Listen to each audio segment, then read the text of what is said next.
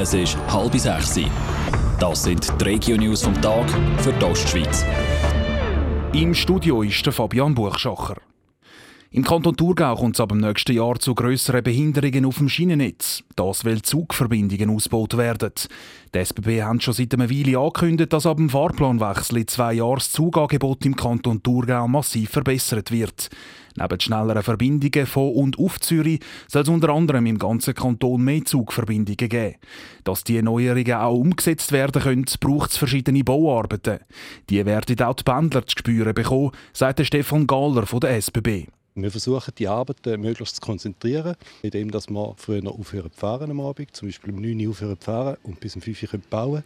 Zusätzlich einführen wir Wochenendsperren einführen, wo wir wirklich vom Freitagabend bis zum Montagabend durchgängig bauen können. Und im Extremfall tun wir eine Strecke 10 Tage total außer Betrieb nehmen. Wenn welche Strecke wie gesperrt ist, wird frühzeitig bekannt geben. Die Bauarbeiten kosten gesamthaft 300 Millionen Franken. Der St. Galler Regierungsrat Bruno Damann hat einen Herzinfarkt gehabt. Am Montag ist er im Kantonsspital St. Gallen operiert worden, schreibt die Staatskanzlei. Der Eingriff ist problemlos verlaufen. Wie es aussieht, wird der Vorsteher vom Volkswirtschaftsdepartement in rund zwei Wochen wieder können anfangen zu arbeiten. Der CVP-Politiker ist seit dem Juni im St. Galler Regierungsrat.